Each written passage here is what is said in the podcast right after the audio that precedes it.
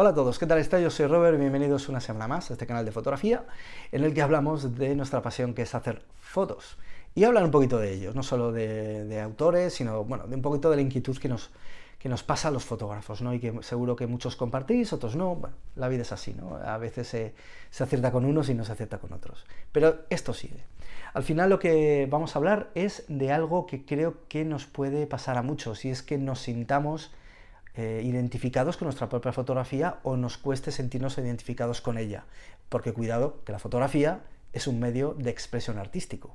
Por ello, en robertomafoto.com, si os interesa crecer creativamente, si os interesa cultivar vuestra visión fotográfica, pulir vuestro estilo como fotógrafos, aprender un poquito más sobre cómo componer y cómo aprovechar bien la luz, entender la luz en medios como es la street photography, como es entornos urbanos, que sepáis que ya están publicados los nuevos talleres prácticos en robertomasfoto.com para España y para Europa. ¿eh? Hay diferentes talleres por ahí programados.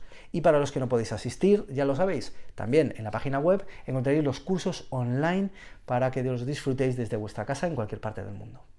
Muchas veces, precisamente cuando hablamos de visión fotográfica, nos damos cuenta que cada uno vemos de una manera distinta una misma escena, ya sea porque tengamos una elección concreta de la focal eh, que hemos escogido para tomar esa foto. Unos escogen fotografías con teleobjetivo que eh, representan detalles, acotan la realidad, recortan un trocito de ella para mostrarla descontextualizada muchas veces.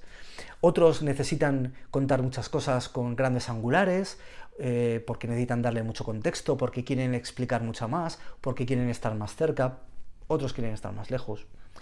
Al final, cada una de las elecciones que nosotros hacemos para crear una fotografía van a decir mucho de nosotros, y esto yo lo veo en primera persona. Muchas veces, cuando yo he tenido una época en la que he estado muy liado, con mucho estrés, a mí lo que me ha sucedido es que necesito estar muy alejado de la, acción.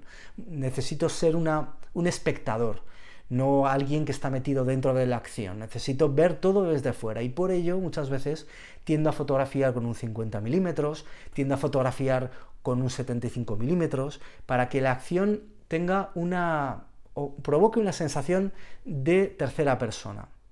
Sin embargo, otras veces estoy de una manera pues, más implicado con lo que hago, estoy más eh, extrovertido, tengo otro tipo de sensaciones y quiero estar yo dentro.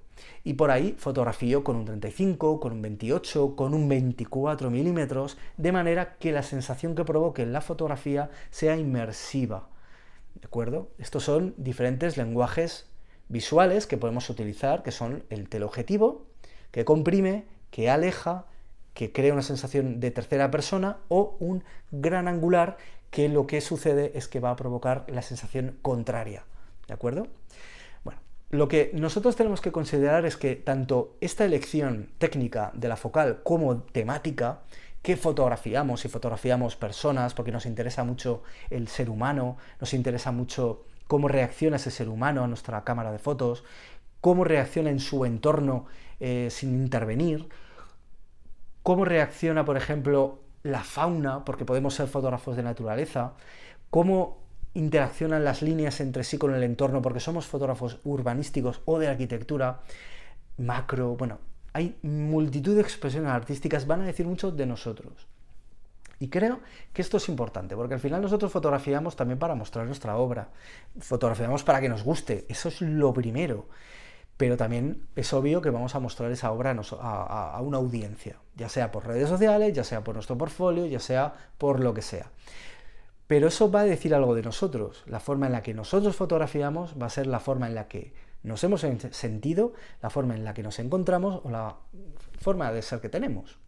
Hay gente que es muy introvertida, que fotografía de una manera, y otra gente que es muy extrovertida que fotografía de otra. Yo que me encuentro con mucha gente en los diferentes talleres, es, creo que lo más interesante es entender un poquito, ser empático con ellos, porque no a todo el mundo le puedes pedir lo mismo.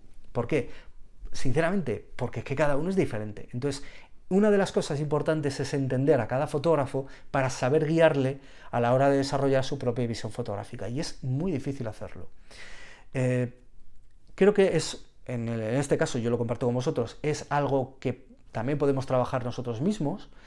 Eh, ver un poquito cómo fotografiamos, ver los temas que nos interesan, entendernos un poquito mejor, pensar un poquito antes y luego pues ver eh, qué nos motiva y cómo podemos sobre todo mejorar. Creo que ser conscientes es lo que nos va a hacer mejorar nuestra fotografía. Al menos a mí es lo que más me ayuda, la verdad. No tanto a veces temas técnicos, sino temas de este tipo, ¿no? Estudiar mucho, ver mucha fotografía, eh, bueno, encontrar inspiración, también nos puede ayudar.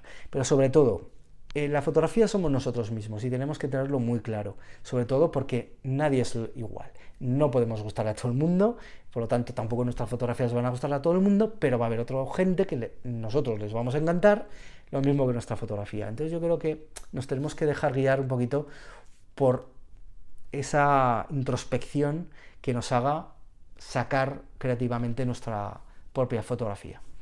Y bueno, espero que, este rollo que os he soltado os haya motivado a pensar un poquito sobre ello, os haya motivado a seguir haciendo fotos. Al que le haya aburrido, pues lo siento mucho, no habrá llegado hasta aquí. Y al que sí que le haya gustado, pues espero seguir eh, viéndoos en este canal de YouTube, también con mis fotos diarias o con, mi obra en arroba robertomasf en Instagram, donde la publico, y en robertomasfoto.com. Seguir desarrollando como fotógrafo es lo más interesante y lo más divertido. Nos vemos. Chao, chao.